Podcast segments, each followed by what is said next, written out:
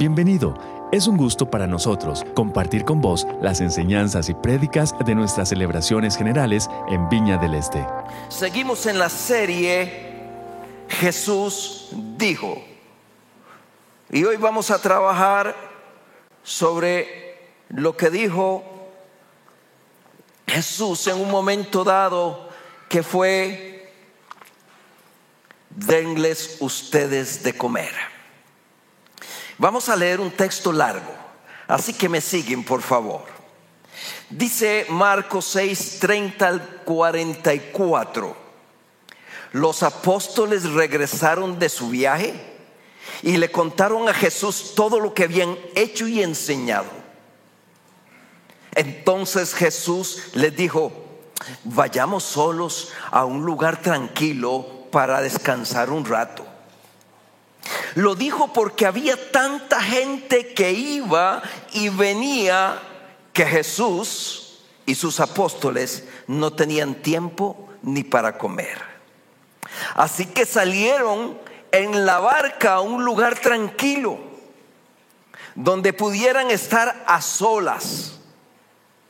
Pero muchos los reconocieron y los vieron salir. Y gente de muchos pueblos corrió a lo largo de la orilla y antes, y, llegó antes que ellos.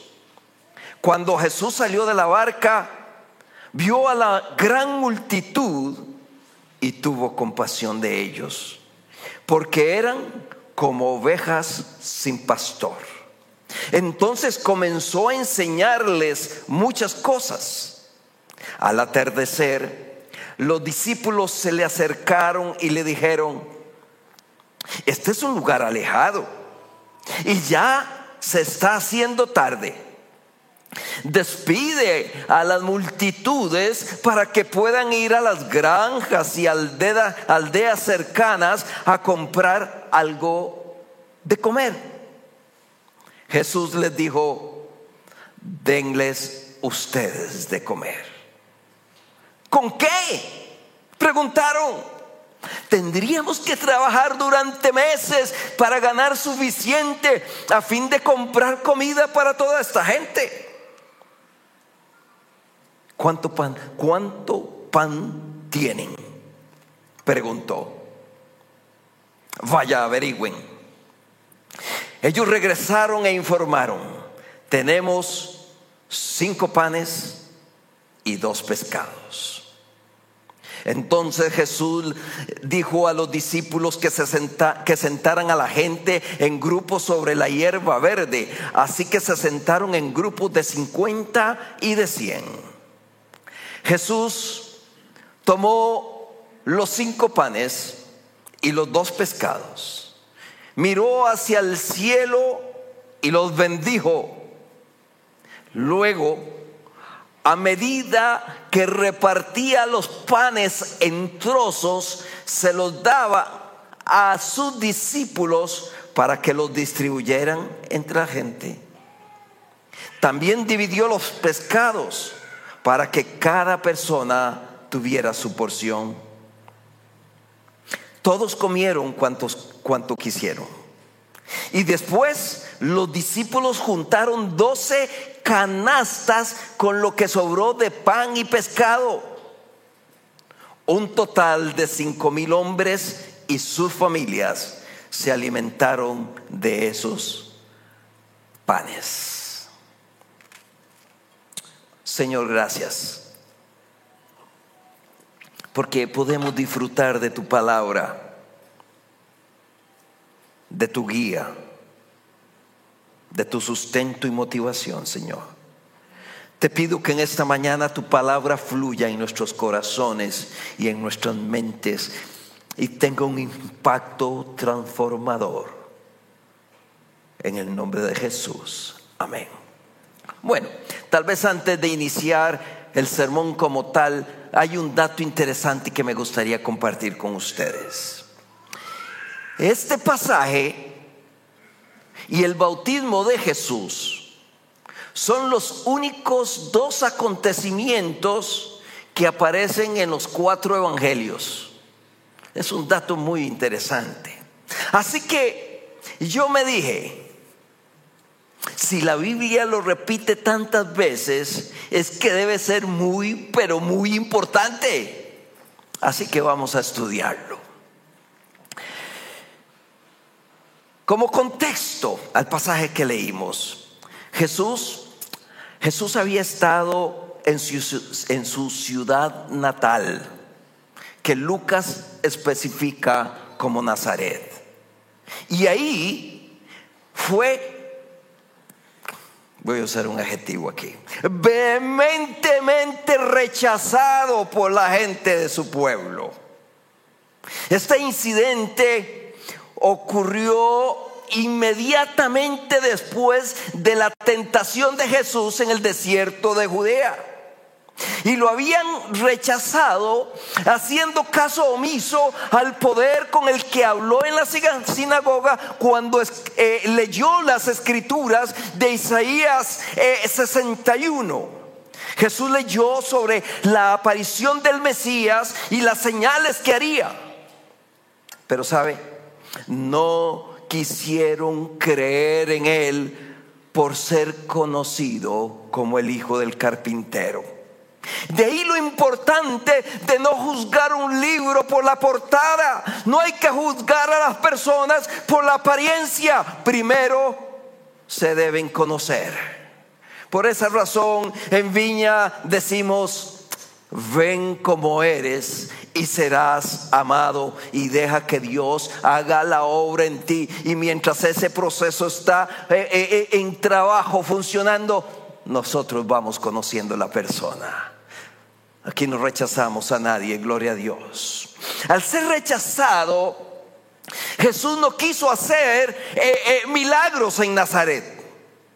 La incredulidad del pueblo lo había impactado, lo había asombrado. Y él decidió enviar a sus discípulos a las aldeas, diferentes aldeas cercanas, para anunciar que él llegaría proclamando que el reino de Dios se había acercado. Este pasaje leído se ubica aproximadamente en el año 32 de nuestra era a las orillas del mar de Galilea. Y surge como el resultado de un reporte misionero, si podríamos decirlo así, luego de una comisión específica que Jesús le da a sus discípulos en Marcos 6 del 6 al 13. Específicamente Jesús envía a sus discípulos de dos en dos. Y sabiendo que la tarea de anunciar el reino de Dios es una tarea integral, entonces los dota de poder, de autoridad para sanar enfermos y expulsar demonios. Así no lo dice Lucas 9:12, 1 y 2, perdón. También Jesús instruye a sus discípulos para que no se preocupen por la comida, por la ropa o por el lugar en que iban a dormir. Nos lo dice Marcos 6 del 8 al 9. En el proceso de preparación para el matrimonio, para el ministerio que tenían por delante, era necesario que esta enseñanza le quedara clara en la mente porque lo normal es que como hombres y como mujeres nos preocupemos por el hoy y por el mañana de nuestras necesidades materiales, necesidades básicas. Pero en estas primeras lecciones el Señor les está enseñando que ellos se deben encargar de los negocios de Dios y Dios se encargará de sus necesidades básicas. Después de esa comisión, entonces los apóstoles regresan y, le informan a Jesús de lo que habían hecho. Marcos 6:30 y Lucas 9:6 nos cuentan que los discípulos habían predicado el Evangelio, habían sanado enfermos, habían liberado cautivos de demonios. Y regresando al pasaje que leímos, dice que después de eso siguieron trabajando. Y como no tenían tiempo ni para comer, porque había mucha gente, entonces posiblemente Jesús los vio cansados después de su trabajo misionero. Entonces el Señor les dijo, vengan conmigo a un lugar tranquilo y apartado y descansen un poco. Dice el pasaje que hicieron lo del león Melquiades, los de mi generación me entienden, ¿verdad? Huyamos. Se montaron en la barca y calladitos más bonitos y, sin que nadie los viera, según ellos, ¿verdad? Seguramente los discípulos estaban muy animados con esta invitación y habrán sentido que merecían un tiempo de descanso y que necesitaban estar a solas con el Señor. Yo me imagino que sí, yo, yo me digo, sí, claro que lo pensaron. Hemos trabajado tanto, estamos tan cansados, no hemos comido una itica. Es que no lo merecemos nosotros. Sí, sí, yo me lo merezco. Pobrecito yo. ¿Verdad que esas conversaciones internas a veces vienen a nuestras cabezas y, una y otra vez? Bueno, yo, yo, debo confesar, hermano, que últimamente esas conversaciones internas son recurrentes en mi mente. Cuando los mensajes de WhatsApp comienzan a sonar a las 3 o a las 4 de la mañana. O cuando ya me voy a acostar y me estoy poniendo la pijama y suena el teléfono porque hay una emergencia y tengo que salir a, a atenderla. Mi yo interior me dice, Marvin, Marvin, ya estás viejo, has trabajado mucho, debes descansar. Y es que a veces no lo creemos, hermano, y volvemos nuestros ojos hacia nosotros mismos y en un proceso inconsciente de invisibilizar las necesidades apremiantes de las personas que están a nuestro lado.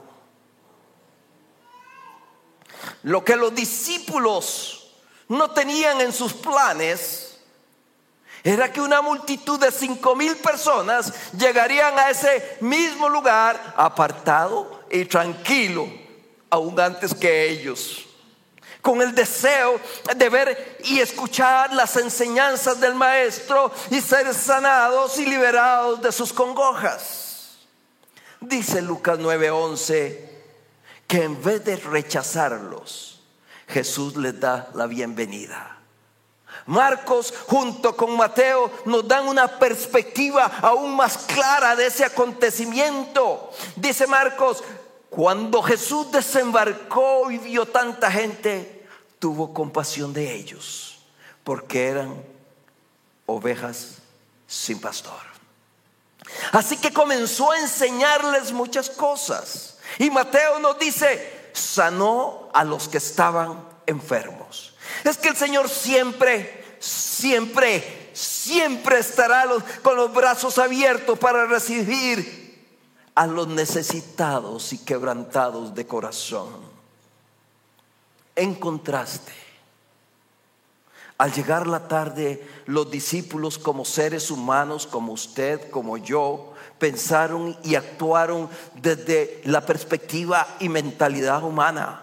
Cuando ya se hizo tarde, se le acercaron los discípulos y le dijeron, este es un lugar apartado y ya es tarde. Despide la gente para que se vayan a los campos y pueblos cercanos y compren de comer. ¿Verdad que suena lógico? Y si son las 3 de la tarde y yo sigo predicando, me imagino que Mónica, tío, tío, eh, manda a la gente a, comer, ¿verdad? Es lo lógico, ¿cierto? Es lo, más normal. A mí me parece que, los eh, discípulos actuaron normalmente. Pero aquí surge una pregunta. ¿Sería que los discípulos estaban preocupados genuinamente por la multitud o que simplemente por su cansancio? por su hambre, le estaban, estaban diciendo, vamos a dormir, que las visitas se querrán ir.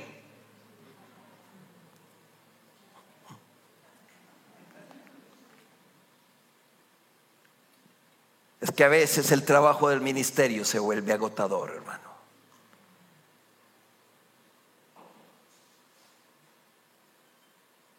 Mi mentor pastoral decía una frase que a esta altura no comparto, pero, pero en ese momento no la creímos, total. A descansar a la tumba. Eso es lo que decía el hermano David. Lógico, yo, yo, yo, yo ya voy frenando, hermano. Gloria a Dios por la nueva generación que el Señor ha levantado. ¿Cuántos dan gloria a Dios por eso? Amén, gloria a Dios. Bueno,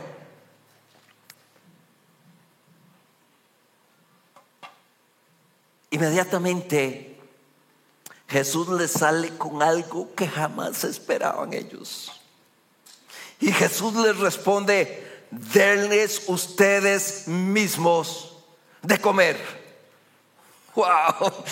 Eh, este es un mandato imperativo del Señor para con sus apóstoles. Es un mandato que hoy sigue vigente y debe seguir resonando en cada uno de nuestros corazones. Sigue resonando en cada uno de nosotros que ante la lucha personal cotidiana volvemos nuestra mirada hacia nosotros mismos para no mirar la necesidad que nuestro hermano o nuestro vecino está viviendo para no mirar la necesidad de tanta gente que sufre el azoto de la pobreza, la miseria, el olvido y aún peor, la indiferencia.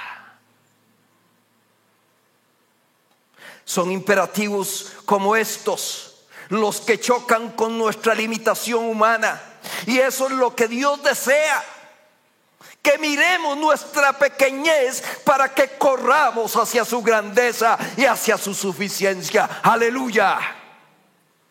Los desafíos de Dios son proyectos que no pueden ser logrados con medios humanos, pero que a Dios place que se hagan a través de seres humanos humanos redimidos, pasados de las tinieblas a la luz y que se les dio potestad de ser hechos hijos de Dios, así como usted y así como yo. Denles de comer significa que debemos ser solidarios ante la necesidad no satisfecha de otros. Y se espera que cada uno de nosotros pueda contribuir a solventar esas necesidades con poco o con mucho según las posibilidades, pero todos podemos y todos debemos hacerlo. Denles de comer. Implica estar disponibles, cercanos a, a, la gente y crear un puente emocional para que puedan conocer a Jesucristo. Porque por este medio les demostramos el amor de Dios que hemos experimentado y que ellos también pueden experimentar. Denles de comer es ocuparnos de lo que es importante para Dios, porque Dios se ocupará de lo que es importante para nosotros. Cuando Dios nos increpa, cuando el Señor nos reta más allá de la racionalidad e incluso más allá de las posibilidades materiales. Reaccionamos y surgen cuestionamientos y preguntas difíciles. Los discípulos objetaron, eso costaría casi un año de trabajo. Quieren que vayamos y gastemos todo ese dinero en pan para darles de comer. Hermanos, ¿ustedes creen que Jesús no estaba al tanto que los discípulos no tenían esos recursos, que eran pelados. Claro que lo sabía. Lo que Jesucristo les da es un mandato y pone a prueba la fe de los que recién habían llegado, muy oriundos y contentos y orgullosos, que habían sanado enfermos y que habían echado fuera demonios. Es como haberlos aterrizado otra vez. ¡Pum! La fe de ellos fue puesta a prueba, fue probada. Y le cuento que yo espero en el nombre de Jesús que su fe hoy también se ponga a prueba. Lo cierto es que todos, a todos nos vienen pruebas y muchas veces circunstancias que enfrentamos superan nuestra propia capacidad de respuesta. Nos sentimos pequeñitos a veces al frente de los retos que tenemos al frente. Ante las dificultades debemos de recordar quién es Jesús. ¿Quién dijo darle ustedes de comer? Y tranquilizarnos. Y confiar en su poder. Porque dice Lucas 1.37, con Dios todo es posible. Cuando Dios nos desafía más allá de nuestras posibilidades, la esperanza que tenemos es que el Señor ya lo ha visto primero y sabe cómo se solucionará. Y por lo tanto debemos concentrarnos en las soluciones y no en las imposibilidades. Ante la reacción de asombro, y yo diría que hasta de protesta de los discípulos, Jesús les pregunta, ¿cuántos panes tienen ustedes?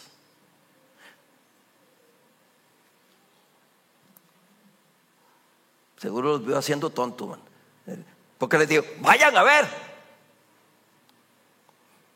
Con la respuesta del Señor posiblemente los discípulos, hermanos, quedaron en shock. Es como que, que yo le diga a María, la dele comer. y que somos poquitos, que, hay 130 personas. ¿De dónde? Pero eran cinco mil más mujeres y niños. Claro, hermano, es una cachetada aquello. Comiencen a buscar qué tienen. Vayan a ver cuántos panes tienen.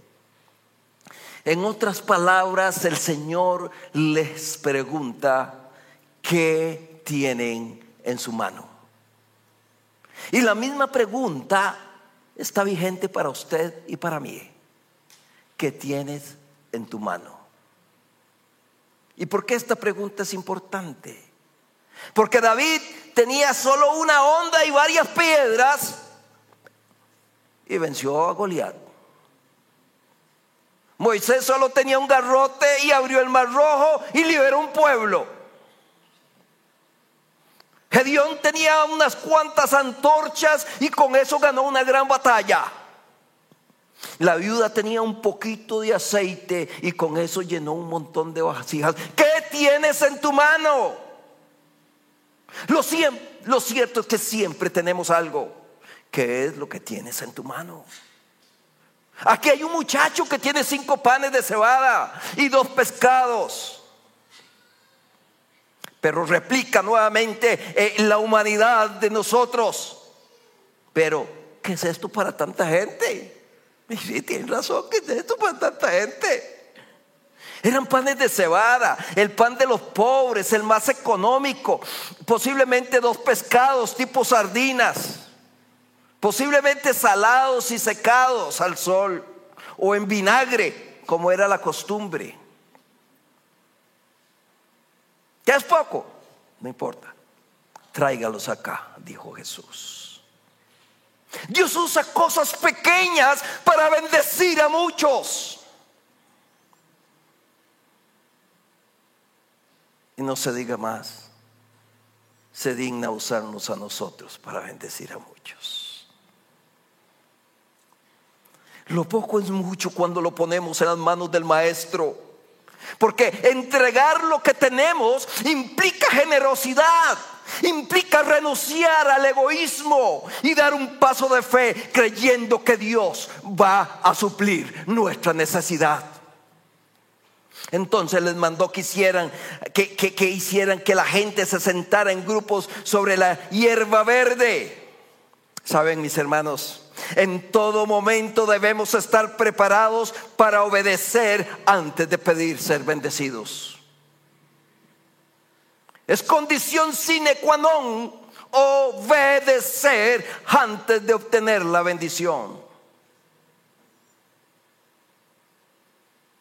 Jesús nos invita a sentarnos en el pasto, en un lugar de igualdad con los necesitados, sin diferencias, para compartir el alimento que Dios ha suplido.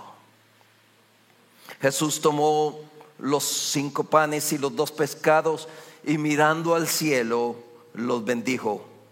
Luego partió los panes y se los dio a los discípulos para que los repartieran a la gente.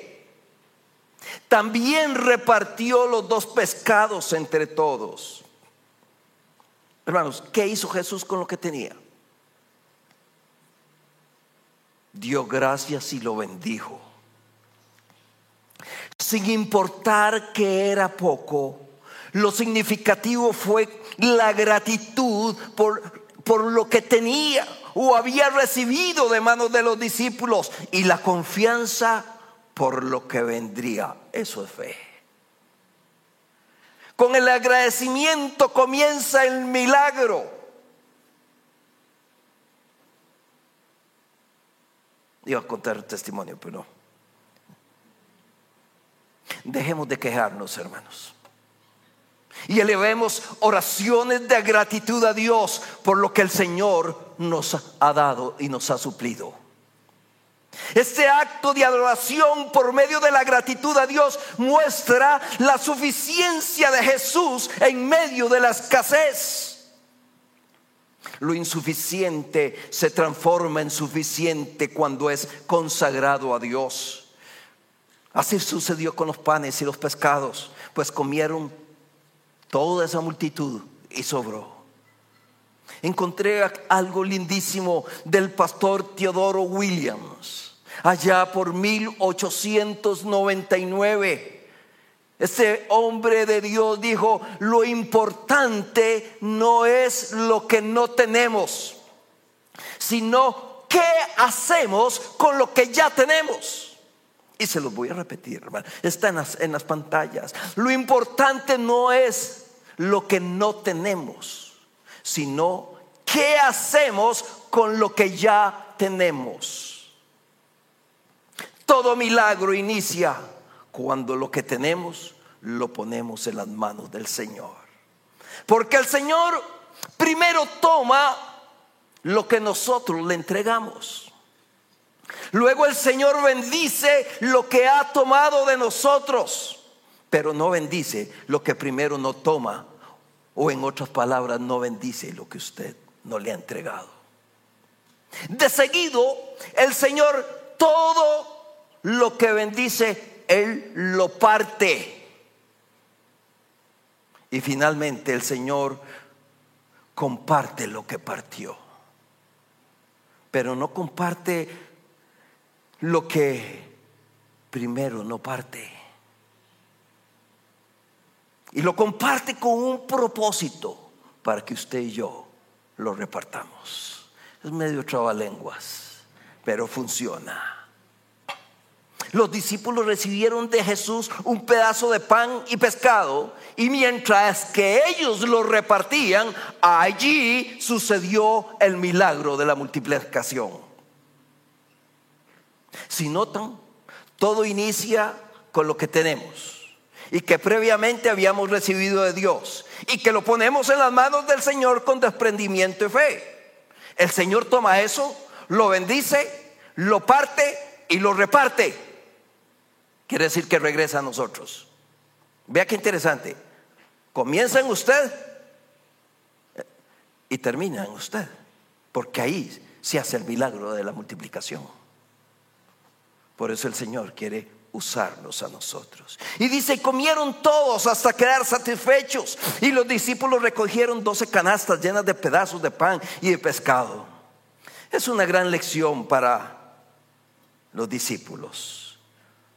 Les recuerda a ellos y a nosotros que no debemos mirar las limitaciones, sino las posibilidades que tenemos por medio del Señor Jesucristo.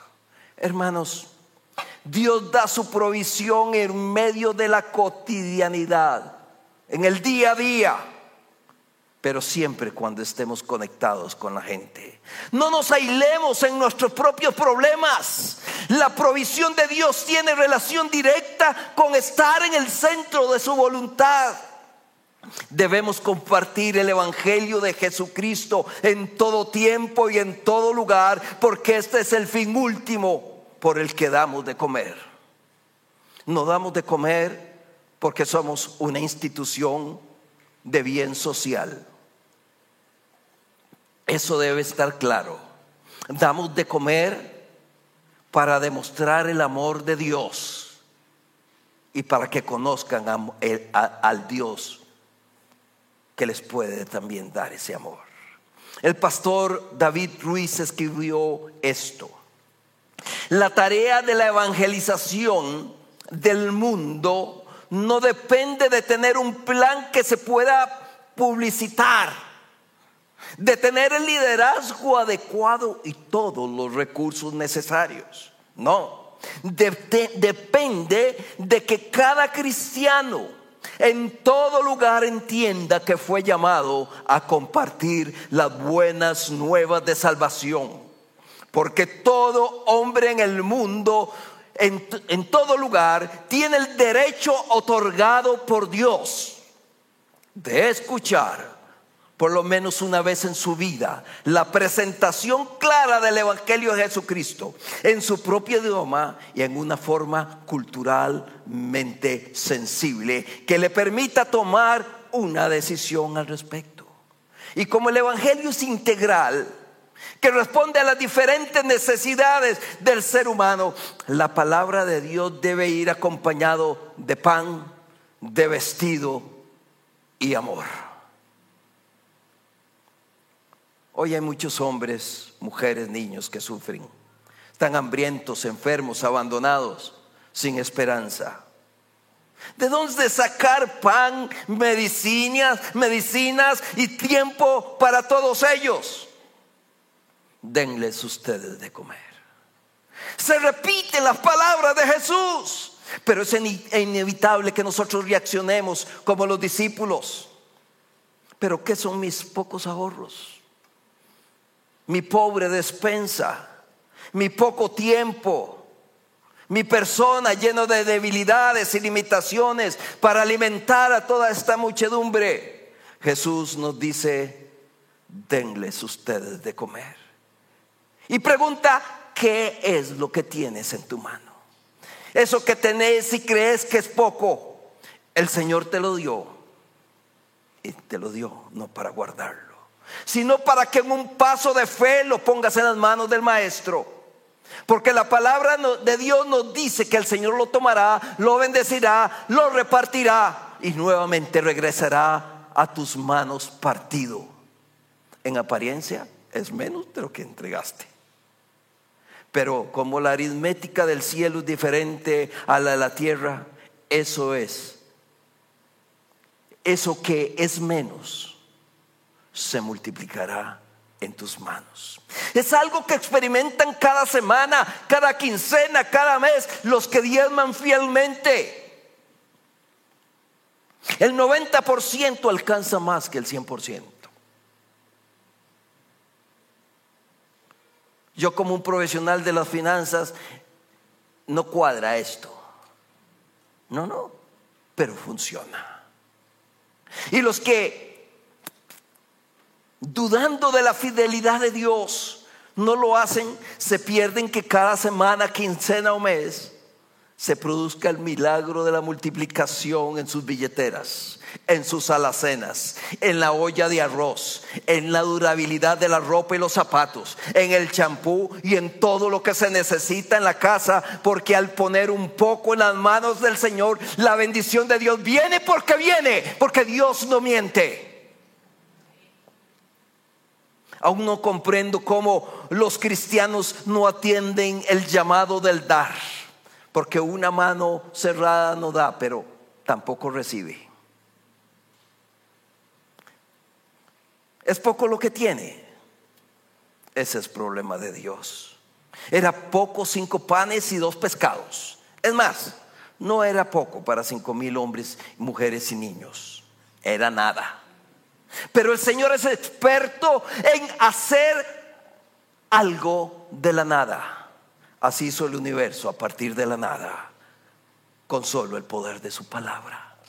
Lo que el Señor desea es que confiemos en su fidelidad y en su poder. Hermano Marvin, yo no tengo dinero, pero viera que yo aprendí a cambiar bombillos. Bueno, hay ancianos que no se pueden subir a una escalera o a, o a, una silla para poder hacerlo. Ponga en las manos del maestro su habilidad. Hermano, no tengo dinero, pero yo tengo tiempo.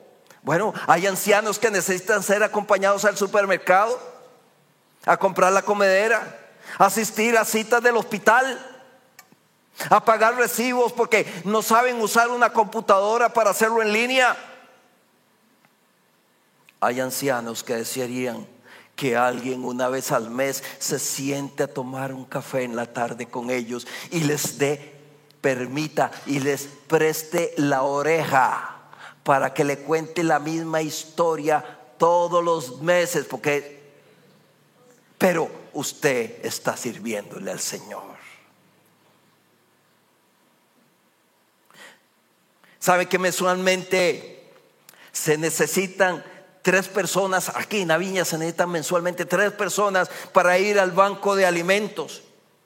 Y solo tiene que entregarle al Señor medio día de trabajo. Medio día de trabajo al mes para ir a ayudar al banco de alimentos que nos suplen, suplen alimentos para nosotros suplir alimentos. Además, usted puede contactar a la hermana Flor Rojas Dele a Dios tu persona, tu tiempo, tus capacidades. Comparte lo que tienes. El Señor se encargará de hacer el, milagro. Sí, todavía se dan y se hacen milagros. Es más, se están dando en nuestro alrededor. Hay muchos que al compartir su pan, su tiempo, su persona en una obra buena, en un servicio a los necesitados, están permitiendo que muchos milagros se realicen hoy. Verdaderamente Dios multiplica energías y tiempo. Hay muchos que podemos dar testimonio de eso, hermanos. La pregunta es, sin importar lo mucho o poco que tengas, ¿quieres ser parte de este paso de fe? ¿Quieres ser parte de un milagro de multiplicación para la gloria de Dios y para que muchos conozcan al Maestro amoroso que cuando vio a la gran multitud tuvo compasión de ellos? En esta mañana, hermanos, yo deseo motivar a diezmar a los que nunca lo han hecho y que puedan experimentar el milagro de la multiplicación. Deseo motivar a que retomen esta práctica de obediencia y fe a aquellos hermanos que lo han dejado de hacer. Los motivo a que no olviden las ofrendas especiales para el ministerio de, de misericordia.